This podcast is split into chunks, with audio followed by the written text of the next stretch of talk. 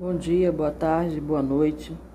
Vamos para mais uma leitura, a última leitura do livro Entre a Terra e o Céu, livro 7, Discografia Mecânica de Chico Xavier, escrito por André Luiz. Espírito agora encontrando-se em outro plano. A vida no mundo espiritual é a série. Então vamos ao, ao final né? Casamento Feliz é o título. A tempestade de sentimentos no grupo de almas sob nossa observação amainou pouco a pouco. Júlio, na vida espiritual, aguardava sem sofrimento a ocasião oportuna ao regresso, de regresso ao campo físico. Exumira, sob a influência benéfica de Antonina, renovara-se para a alegria de viver. Mário, transformado pela orientação da jovem viúva, afeiçoara-se a ela profundamente, habituando-se-lhe ao convívio.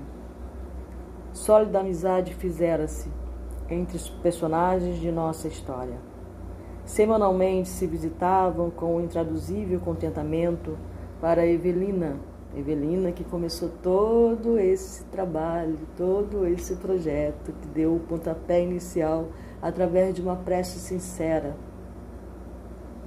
E se convertera em pupila de Antonina, tão grande afinidade que lhes caracterizava as, predile as predileções e tendências.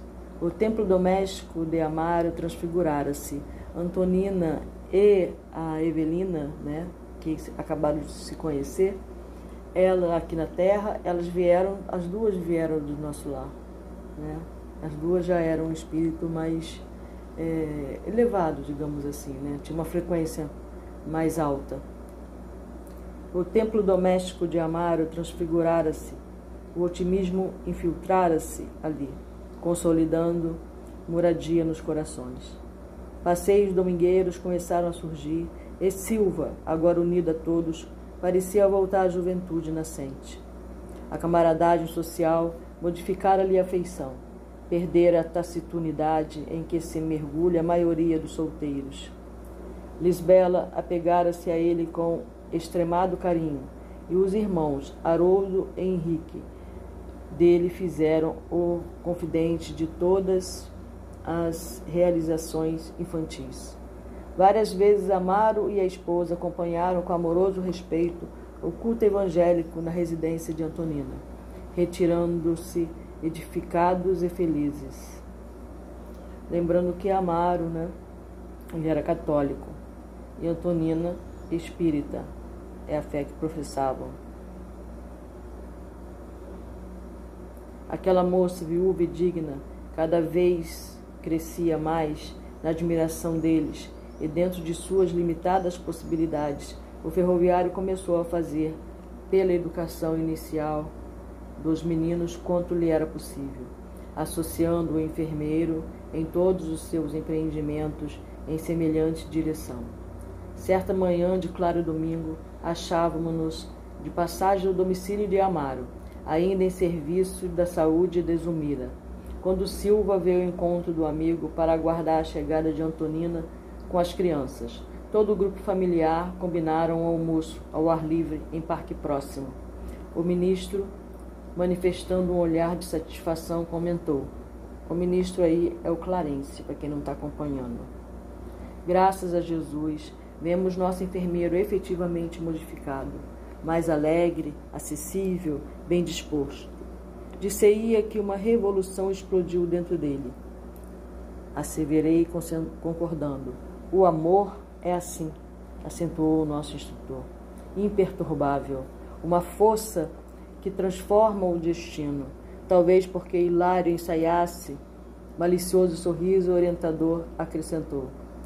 Pude consultar o programa traçado para a reencarnação de Antonina, quando em nossas atividades de socorro ao irmão Leonardo.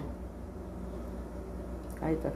Leonardo Pires e sei que ela se comprometeu a colaborar maternalmente para que ele obtenha novo corpo na terra. Na condição de Lola e Bahuri, Foi a causa do envenenamento que lhe a exterminou a paz íntima. Falta essa que nossa irmã, na atualidade, espera ressarcir. Acariciará por filho do coração quem lhe foi outrora companheiro de aventuras, encaminhando-lhe a educação de ordem superior. Para quem não está acompanhando a leitura, né, Antonina teve uma, uma encarnação como Lola, né, junto com o Mário Silva, que hoje é enfermeiro. Na época era enfermeiro também, lá no Paraguai. Esse Leonardo, eles envenenaram ele, né?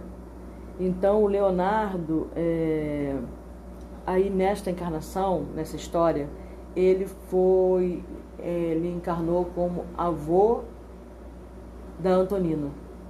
E agora ele vai vir na mesma família como filho da Antonina.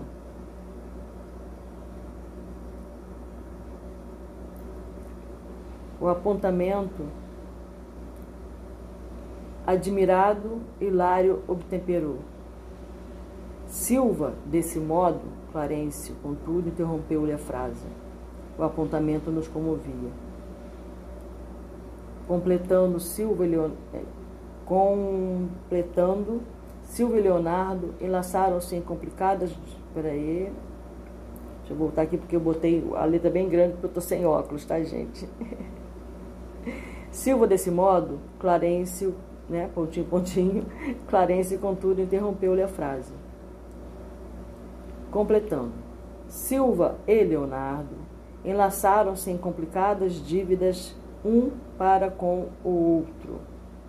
Desde muito tempo, cultivam o espinheiro da aversão recíproca, induzidos agora às teias da consanguinidade.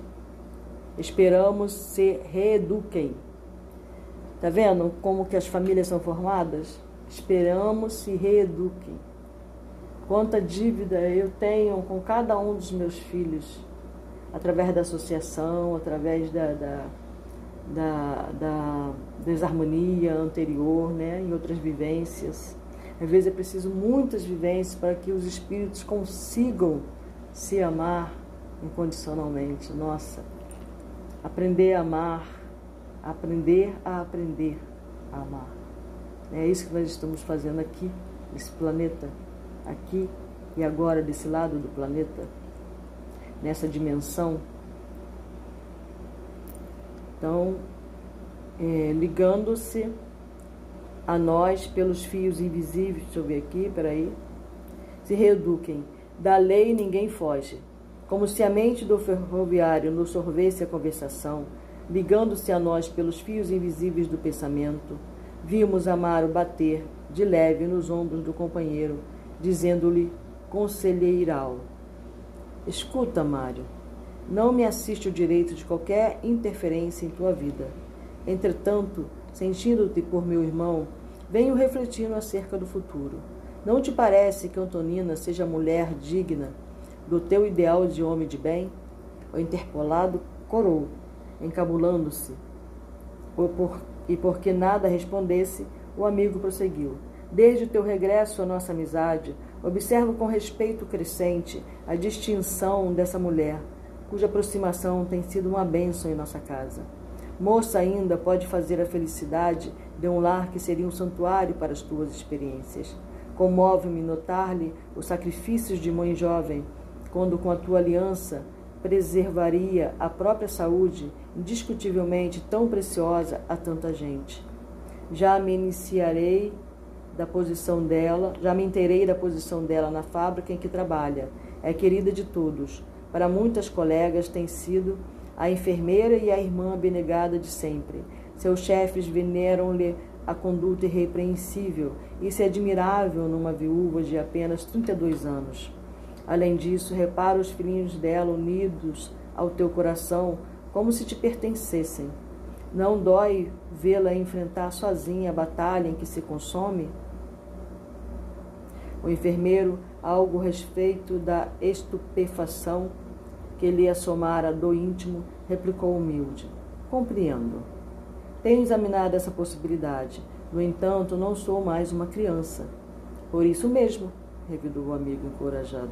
A hora presente exige método, reconforto, proteção. Um pouso doméstico é investimento dos mais preciosos para o futuro. No entanto, considero que o coração no meu peito assemelha-se a um pássaro entorpecido. Sinto-me francamente incapaz de uma paixão. Que tolice! ajuntou o interlocutor bem-humorado. A felicidade é quase impraticável nas afeições impulsivas que estouram de sentimento a maneiro de champanhe ilusório. E sorrindo acentuou: o amor dos namorados, com 90 graus à sombra, por vezes é sempre fogo de palha, deixando apenas cinza. À medida que se me alonga a experiência no tempo, reconheço que o matrimônio, acima de tudo, é união de alma com alma. Falo com o discernimento do homem que se consorciou por duas vezes. A paixão, meu caro, é responsável por todas as casas de boneca que oferecem por aí espetáculos dos mais tristes. A amizade pura é a verdadeira garantia da aventura conjugal. Sem os alicerces da comunhão fraterna e do respeito mútuo, o casamento cedo se transforma em pesada algema de forças do, dos do, a pesada algema de forçados do cárcere social. Mário ouvia as reflexões do companheiro entre elevado e surpreso. Sim, pensava, desde que se aproximara de Antonina pela primeira vez, nela sentira a mulher ideal, capaz de entender-lhe o coração. Devotara-se a ela e aos três pequeninos com imenso carinho e inexcedível confiança. Aquele lar generoso e singelo incorporara-se-lhe à existência. Se fosse compelido à separação por qualquer circunstância, indubitavelmente se sentia lesado em, seus mais, em suas mais caras alegrias.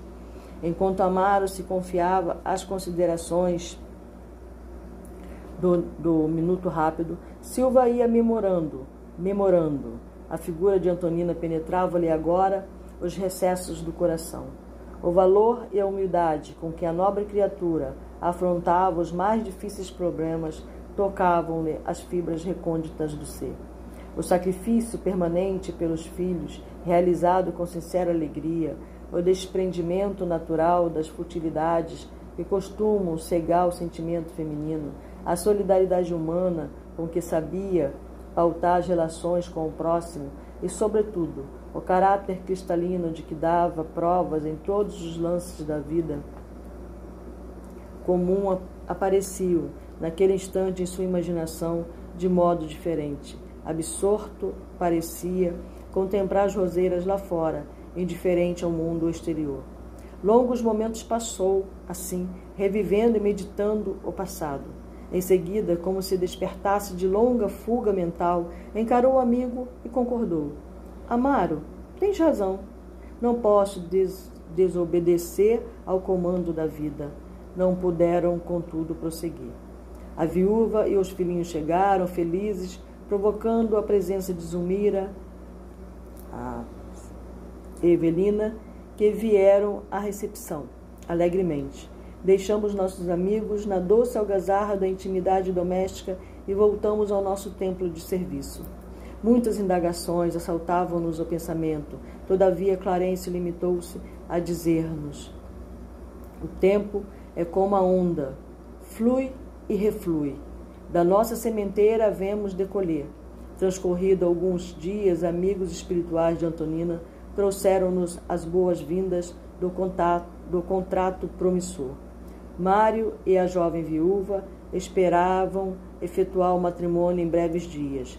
Visitamos o futuro casal diversas vezes antes do enlace, que todos nós aguardávamos contentes. Amar e Zumira, reconhecidos aos gestos de amizade e carinho que recebiam constantemente dos, no, dos noivos, ofereceram o lar para a cerimônia, que no dia marcado se realizou com o ato civil, na mais acentuada simplicidade. Muitos companheiros de nosso plano acorreram à residência do, do ferroviário inclusive as freiras desencarnadas, e consagraram ao enfermeiro particular estima. A casa de Zumira, enfeitada de rosas, regurgitava de gente amiga. A felicidade transparecia de todos os semblantes. À noite, na casinha singela de Antonina, reuniram-se quase todos os convidados novamente. Os recém-casados queriam orar, em companhia dos laços afetivos, agradecendo ao Senhor a aventura daquele dia inolvidável. O telheiro humilde jazia repleto de entidades afetuosas e iluminadas, inspirando entusiasmo e esperança, júbilo e paz. Quem pudesse ver o pequeno lar em toda a sua expressão de espiritualidade superior, afirmaria estar contemplando um risonho pombal de alegria e de luz. Na salinha estreita e lotada, um velho tio da noiva levantou-se e dispôs-se a orar. Clarência beirou-se dele, afagou-lhe a cabeça com os anos que os anos também haviam encarnecido, encarnecido. Os seus engelados lábios, no abençoado calor da inspiração com que o nosso orientador lhe envolvia a alma, pronunciaram comovente rogativa a Jesus, suplicando-lhe que os auxiliasse a todos na obediência aos seus divinos desígnios. Lágrimas serenas velavam-nos o olhar. Terminada a prece, Haroldo, Henrique, Elisbela, os filhos de Antonina, vestidos de branco, distribuíram licores e guloseimas. Emocionados, acercamo-nos dos nubentes para as despedidas. Abençoando-os, vimos junto deles que Evelina, no fulgor de sua primavera juvenil, aceitava a proteção carinhosa de um rapaz que a fitava enamorado. O ministro sorriu explicou-nos: Este é Lucas, irmão de Antonina, atualmente futuro, futuroso gráfico na capital paulista, cuja bela formação espiritual associar-se-á em breve com a primogênita de Amaro para a execução das tarefas que a esperam no mundo, contando-nos a possibilidade de excessivas inquirações, o instrutor acrescentou: tudo é amor no caminho da vida. Aprendamos a usá-lo na glorificação do bem, com o nosso próprio trabalho, e tudo será bênção. Retiramo-nos satisfeitos. E porque o dever nos convocava à distância, seguimos à frente, tentando assimilar com o nosso abnegado orientador a preciosa conjugação do verbo servir. Capítulo 39 Ponderações. Decorrido um mês sobre os esponsais de Silva, certa noite, por solicitação de Odila, fomos em busca de Zumira e Antonina para uma reunião íntima no lar da bênção. Ambas alegres revelaram-se elevadas, fora do corpo denso. Enlaçadas e felizes, contemplavam a terra e o céu, tocadas de sublime esperança. Estavam, é, projeção astral como você quiser chamar, desdobradas. Reduzida assembleia de amigos aguardava-nos no domicílio de Blandina, que é no astral, em outra dimensão, em meio de cativantes manifestações de carinho e de apreço, dentre todas as afeições presentes, sobrelevava-se Irmã Clara, que viera igualmente ter conosco, também dessa outra dimensão. As duas excursionistas ao contato daquele ambiente de genuína fraternidade, rendiam-se ao êxtase da paz e da alegria. Afigurava-se-lhes haver encontrado o paraíso, tão pura se lhes desenhava no semblante a alegria. Uh, no, é, cadê? no semblante a exaltação interior. No recinto amplo que Blandina adornara de flores, permutavam-se frases amigas e consoladoras impressões.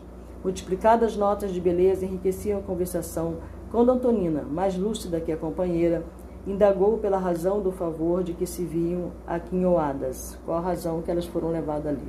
O reconhecimento transbordava-lhes do coração, a maneira do perfume a evadir-se do frasco. Clara afagou-a de leve e explicou maternalmente. Filhas, em nossa romagem na vida, atravessamos épocas de sementeira e fases de colheita.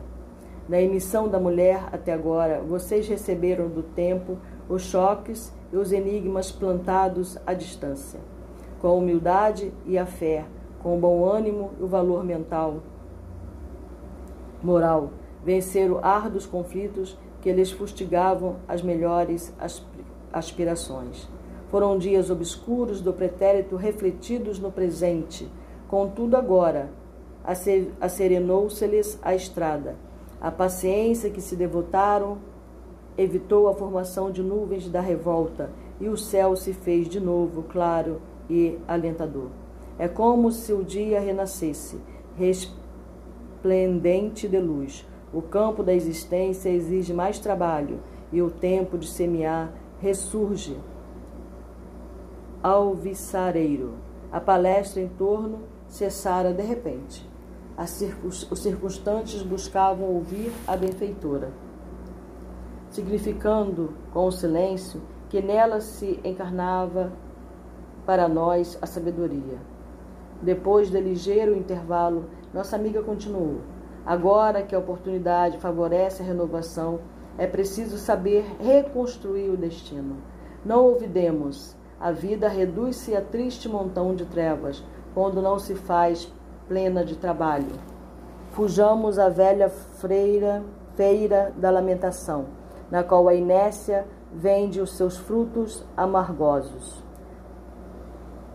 Para levantar, porém, a escada de nossa ascensão, é imprescindível banhar o espírito cada dia na fonte viva do amor, do amor que recompensa a si mesmo com a alegria de dar. O Pai Celeste é onipresente, por intermédio do amor de que satura o universo. O sentimento divino é a corrente invisível em que se equilibram os mundos e os seres. Do trono excelso nasce o eterno manancial que sustenta o anjo na altura e alimenta o verme no abismo. A mulher é uma taça em que, to, em que o todo sábio deita a água milagrosa do amor com mais intensidade para que a vida se engrandeça. Irmãs, sejamos fiéis ao mandato recebido. Em muitas ocasiões, quando nos prendemos à lama do egoísmo ou ao visco do ódio, poluímos o líquido sagrado, transformando-o em veneno destruidor. Guardemos cautela o preço da verdadeira paz reside no sacrifício de nossas existências. Não há sublimação sem renúncia no castelo da alma, como não há purificação no cadinho sem o concurso do fogo que acrisola os metais. Clara fitou Antonina de modo particular e aduziu. Filha, nossa Zumira compreende hoje, sem necessidade de maior incursão no passado, o santo dever de asilar o pequeno Júlio no santuário materno. Percebemos que a instrutora, registrando o imperativo do descanso mental para a segunda esposa do ferroviário, que vinha determinar longas refregas na preservação da própria saúde, buscava poupar-lhe exercícios mnemônicos de memória. Nossa amiga, prosseguiu indicando Zumira com olhar, está consciente de que a maternidade a espera de novo, em tempo breve. E você? Com a radiante bondade que habitualmente lhe marcava a expressão fisionômica, acentuou. Recorda-se das experiências antigas e permanece atenta às razões que lhe inspiram o segundo matrimônio? Ante a surpresa que se estampou no semblante da interpelada, a orientadora, num gesto que nos era conhecido nas operações magnéticas de Clarence, Acariciou-lhe a fronte de leve e repetiu: Lembre-se, lembre-se. Bafejada pelo poder da irmã Clara em determinados centros da memória, Antonina fez-se pálida e exclamou, controlando a própria emoção: Sim, sou eu a cantora. Revejo dentro de mim os quadros que se foram, os conflitos no Paraguai, uma chácara de Luque, a família ao abandono, José Esteves, hoje Mário, sim, percebo o sentido de minhas segundas núpcias. Denotando aflição no olhar, acrescentou. E Leonardo? Onde está Leonardo? O infeliz? Não precisa dilatar reminiscências, disse Clara bondosa. Não nos achamos num gabinete de experimentos e sim numa reunião fraternal. Fitando-a significativamente, ajuntou: Basta que você se recorde. Em seguida, em seguida, repartindo a atenção entre as duas, prosseguiu: Brevemente vocês serão chamadas a novo esforço no apostolado materno. Zumira recolherá recolherá o nosso Júlio na concha do coração e você, Antonina, restituirá a Leonardo Pires, seu avô e associado de destino, o tesouro do corpo terrestre. No santuário doméstico, as afeições transviadas se recompõem, a fim de que possamos demandar o futuro ao clarão da felicidade. Filhas, ninguém avança sem saudar as próprias contas com o passado. Paguemos, desse modo, os débitos que nos aprisionam aos círculos inferiores da vida, aproveitando o tempo de detenção no resgate em maior aprimoramento de nós mesmas.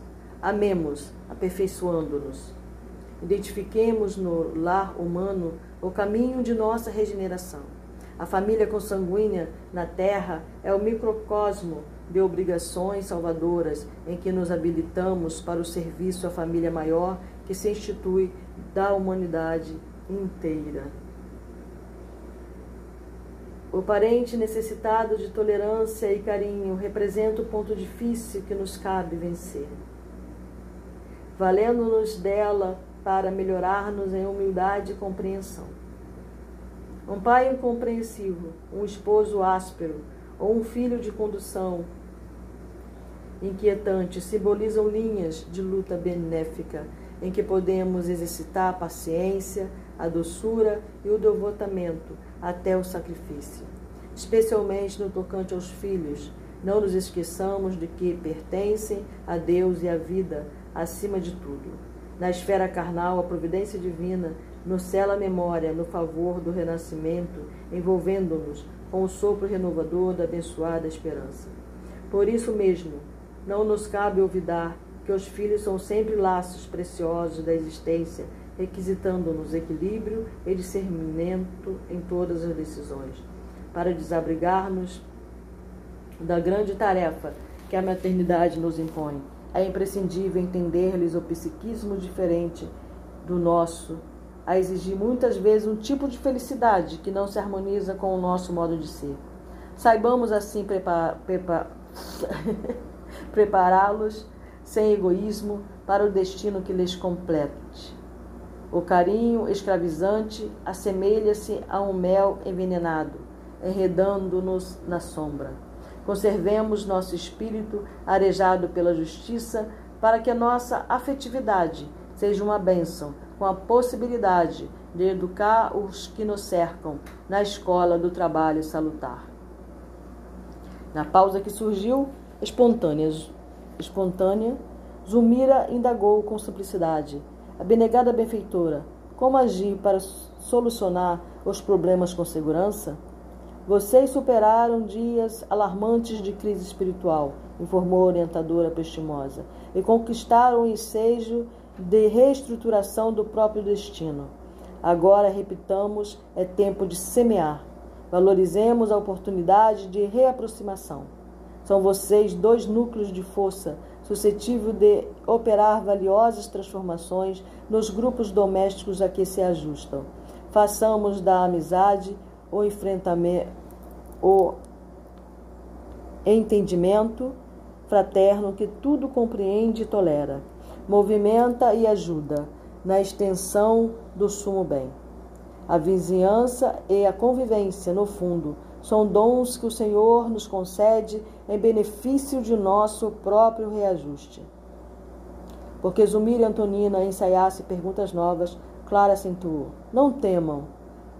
A prece é o fio invisível de nossa comunhão com o plano divino, e à luz da oração viver, viveremos todos juntos. Em todas as dúvidas, prefiramos para nós a renunciação construtiva. Situar a responsabilidade de nosso lado é facilitar a solução dos problemas. Sorridente rematou: Não nos esqueçamos do privilégio de servir. Logo após, o pequeno Júlio foi trazido ao recinto por vasto cortejo de gárrulas crianças. Risos e lágrimas se misturaram no louvor à bondade divina. Depois de algumas horas consagradas ao reconforto, escoltamos de novo as duas mães, reconduzindo-as ao campo físico para o sublime labor no lar terrestre. Capítulo 40 É em prece. Um ano depois do casamento de Antonina, dirigimos-nos todos juntos à residência do ferroviário, na qual tantas vezes nos reunimos, reuníramos entre a prece e a expectação. A vida marchara como sempre. Júlio e Leonardo haviam renascido em paz, quase que ao mesmo tempo, trazendo ao mundo elevados programas de serviço. Recém-chegados à terra, sorriam ingenuamente para nós, conchegados no colo materno. Amaro e Zumira, Silva e Antonina, cônscios das obrigações que haviam assumido, prosseguiam juntas, juntos, enlaçados na mesma compreensão fraternal. O singelo domicílio mostrava-se magnificamente florido, superlotado de amigos sorridentes. Lucas e Evelina celebravam os esponsais, né, casaram. Nos dois planos, entre encarnados e desencarnados, tudo era esperança alegria, paz e amor. Os noivos fitavam-se venturosos e Odila, na função de sacerdotisa do lar, ia e vinha, pondo e dispondo na direção do acontecimento. Odila, Odila é a primeira esposa de Amaro, tá? Tá no plano espiritual. Entardecia quando o juiz, com a felicidade de todos, lido o contrato de matrimônio, pronunciou o clássico declaro-vos casados em nome da lei. Oscularam-se os nubentos com inexcedível afeto e vimos espantados que Odila, em muda oração, se transfigurava, coroando-se de luz. Desvelou os olhos que se afiguraram mais lúcidos. Aqui é, é, é fantástico, né? Porque no início dessa história, acompanhe quem está só acessando essa parte, Odila era uma obsessora. Você tem noção disso? E era uma obsessora ferrenha, daquela obsessora que ela, ela tomou posse do centro vital, do centro nervoso de Zumira. Ela tomou posse. Esse era o nível da obsessão dela. A intenção dela era matar Zumira. E com o amor, com o trabalho da espiritualidade, devido à prece da filha dela, Evelina, se desvelou tudo isso. E hoje ela é chamada de sacerdotisa do lar ao qual ela trouxe desarmonia outrora. Então, as mães é, espíritas, principalmente as pessoas que seguem a linha do espiritismo, né, que é, entendem esse processo de obsessão, que fala sobre obsessores, a gente fala como inimigo, fala com tanto desamor, fala com tanta raiva, né, de obsessores, vemos-nos como seres inferiores, né, inferiores a nós, porque são obsessores, né, entendendo que se eles nos obsidiam é porque nós damos brecha, então não somos melhores do que eles. Da mesma forma que eles nos obsidiam do lado de lá, nós obsidiamos eles do lado de cá. Então, também, quando temos um obsessor muito ligado a nós, é porque nós também estamos sendo obsessores. Então, nós não temos o direito de julgar absolutamente ninguém. O amor tudo transforma. Paulo falou, né? Uma gota de amor é capaz de dizimar séculos e séculos de dores. É, voltemos aí à leitura. E contemplou a filha embevecidamente, obedecendo, porém, a secreto impulso, em vez de caminhar na direção de Evelina, dirigiu-se para Zumira, ao qual fora a sua inimiga, assim ela via, né? Enlaçando-a em lágrimas. Olhos que se nos afiguraram mais lúcidos e contemplou a filha, a, desculpa, enlaçando-a em lágrimas. Havia naquele gesto tanto carinho natural e tanto reconhecimento espontâneo que a intensa emotividade nos, to nos tomou de assalto. Transfundindo, transfundiam-se ali dois corações maternos na mesma vibração de paz, aurida na vitória interior pelo dever bem cumprido. Envolta na faixa de ternura que se via mergulhada, a segunda esposa de Amaro começou a chorar, possuída de inexprimível contentamento, como se inarticulada melodia de céu lhe invadisse por inteiro o coração. Ali mesmo, o homem tocado de fé viva, o dono da casa, rogou a Antonina pronunciar seu agradecimento a Jesus. A esposa de Silva não vacilou.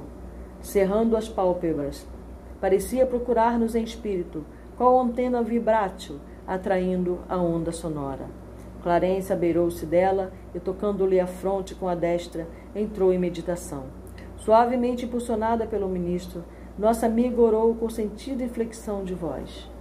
Amado Jesus, abençoa a nossa hora festiva que te oferecemos em sinal de carinho e gratidão. Ajuda os nossos companheiros que hoje se consorciam, convertendo-lhes a esperança em doce realidade. Ensina-nos, Senhor, a receber no lar a cartilha de luz que nos deste no mundo. Generosa escola de nossos corações para a vida imortal. Faze-nos compreender, no campo em que lutamos, a rica sementeira de renovação e fraternidade em que a todos nos cabe aprender e servir. Que possamos, enfim, ser mais irmãos uns dos outros, no cultivo da paz pelo esforço no bem. Tu que consagraste a aventura doméstica nas bodas de Canaã, transforma a água viva de nossos sentimentos em dons inefáveis de trabalho e alegria. Reflete o teu amor na simplicidade de nossa existência como o sol se retrata no fio d'água. Humilde. Fio d'água, nossos destinos. E que a tua bondade comande a nossa vida, é a nossa, é o nosso voto ardente, agora e para sempre.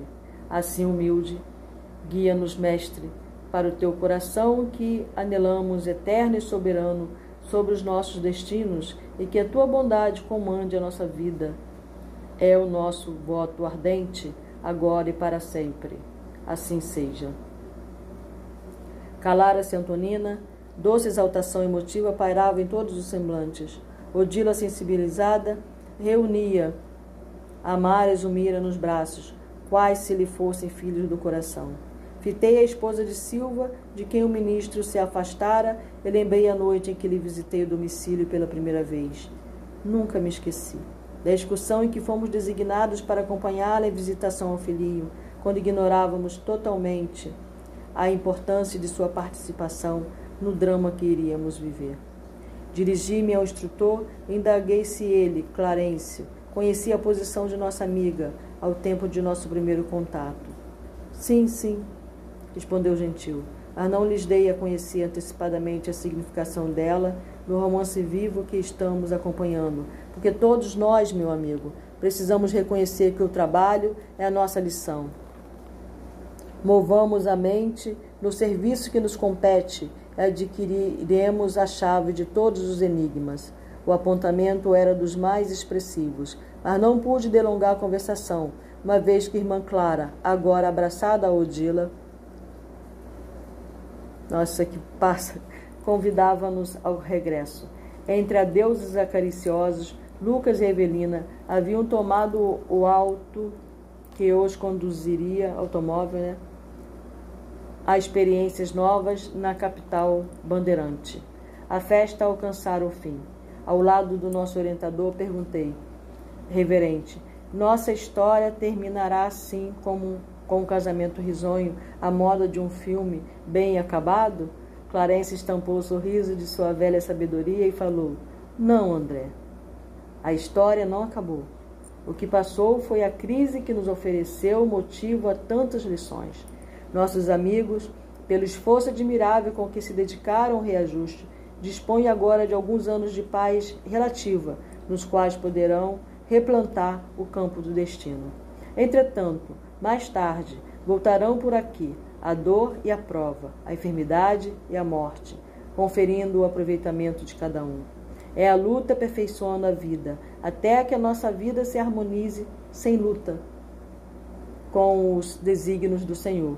O ministro não logrou prosseguir. Nossa caravana, constituída por dezenas de companheiros, iniciara a volta. A viagem diante do firmamento que acendia flamejantes lumes não podia ser mais bela. Chegados, porém, ao lar da benção, notamos que Odila chorava copiosamente. Né? Tem lar do Fabiano, tem nosso lar. Né? Lar da benção é onde ficam as crianças. Eita, que não passou. Aquela alma varonil de mulher vencera a batalha consigo mesma. No entanto, não parecia satisfeita com o próprio triunfo. Clara conseguira-lhe brilhante posição de trabalho nas esferas mais altas. Contudo, nossa heroína revelava-se em penosa consternação. Penetrando o santuário de Blandina, onde tantas vezes nos reunimos para examinar os problemas que nos afligiam de perto, o ministro abraçou-a e recomendou paternal. Odila, enquanto celebramos tua vitória, dize que céu procuras. Ela caminhou para a irmã Clara e osculou-lhe, né, beijou-lhe a destra, num gesto mudo de reconhecimento. E depois, voltando-se para o nosso instrutor, respondeu com humildade: Devotado benfeitor, meu lar terrestre é o meu paraíso. Mas não ignoras que o domicílio do mundo não te pertence mais. Sim, concordou a interlocutora respeitosa, sei disso. Entretanto, desejo servir a ele, sem que ele seja meu. Amo meu esposo por inesquecível companheiro da vida eterna, abençoando a admirável mulher a quem ele agora pertence e que passei a querer por filha de minha ternura. Amo meus filhos, apesar de saber que não podem presentemente sentir o calor do meu coração. Deus sabe que hoje amo sem o propósito de ser amada, que me propõe oferecer-me sem retribuição, a fim de aprender com Jesus a dar sem receber. A emoção, a emoção embargou-lhe a voz. De nosso lado tínhamos nossos olhos marejados de pranto. Visivelmente comovido, Clarence levantou-lhe levantou-lhe a fronte submissa, afagou-lhe os cabelos e, colocando-lhe uma flor de luz sobre o peito, exclamou: Onde permanece o nosso amor, aí fulgura o céu que sonhamos. Mereces o paraíso que procuras. Retorna, Odila, ao teu lar quando quiseres. Sê para o seu, teu esposo e para as almas que o seguem o astro de cada noite e a bênção de cada dia. O amor puro outorga-te esse direito. Volta e ama, e quando te ergueres do vale humano, teu coração será como faixa de sol, trazendo ao Cristo os corações que pastorearás no campo imenso da vida. Odília ajoelhou-se e beijou-lhe as mãos veneráveis. Nesse instante, funda saudade assomou-me a alma opressa. Experimentei a estranha sensação do pai que busca inutilmente os filhos arrebatados ao seu carinho. Ave distante da paisagem que a vira nascer, vi-me atormentado pelo anseio de recuperar de imediato o meu ninho. Lágrimas quentes derramavam-se de meu coração pela concha dos olhos, e temendo perturbar a harmonia reinante, demandei o jardim próximo e sozinho fitei o firmamento, pintal, pintalgado de estrelas. O vento que soprava célere parecia dizer-me: Confia! O perfume das flores, de passagem por mim, apelava em silêncio: Não te detenhas! e as constelações faiscantes pendendo da altura davam-me a impressão de acenos da luz eterna, concitando-me sem palavras: luta e aperfeiçoa-te, a plenitude do teu amor brilhará também um dia. Então, numa prece de agradecimento ao Pai Celestial, percebi que meu espírito pacificado sorria de novo ao toque inefável de sublime esperança. Então, terminou nossa leitura, terminou o nosso estudo. Espero que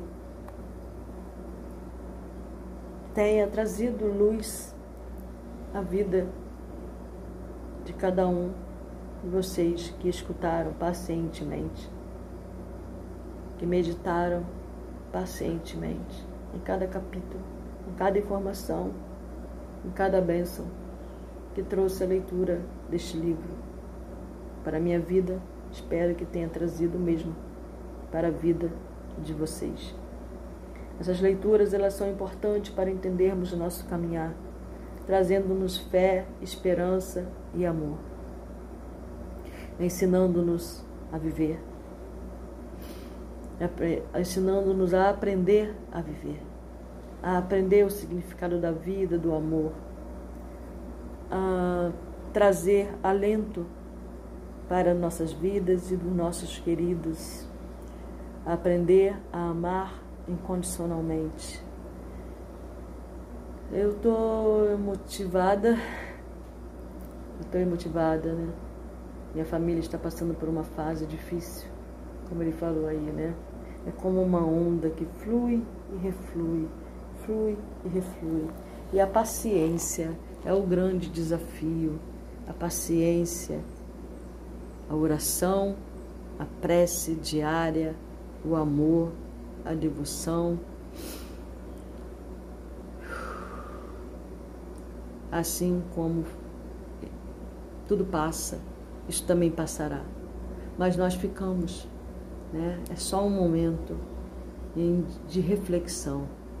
A dor, no momento que nós estamos ali, todo mundo feliz, todo mundo em paz, todo mundo alegre, parece que a gente se esquece né? um pouco dessa, desse ato de orar. Mas a dor nos traz a lembrança, né? nos traz a fé, no, aumenta a nossa fé, na realidade. Nos, nos, nos relembra de que nós temos é um Pai, que nós temos irmãos espirituais, que nós temos seres na terra, nessa dimensão e na outra dimensão, torcendo por nós, estendendo a mão, trazendo oração, trazendo fé, trazendo paz, trabalhando, nos chamando atenção, né? E é maravilhosa, é uma leitura maravilhosa. Eu amo demais e agradeço imensamente ao Chico Xavier todo o amor, toda a vida dedicada a essa escrita, a essa comunhão, o amor dado sem procurar receber de volta o que deu, porque são sementes que estamos plantando e o fruto irá e a árvore dará fruto incondicionalmente quando é feito com amor puro e sincero. Né? Agradeço imensamente a André Luiz por nos trazer essa informação, por nos mostrar como que tudo funciona, como que é belo, como que é lindo esse trabalho espiritual ao qual nós participamos, somos co-participantes de tudo isso, né? Então, uma prece feita com o coração, com a alma, com o amor, move montanhas.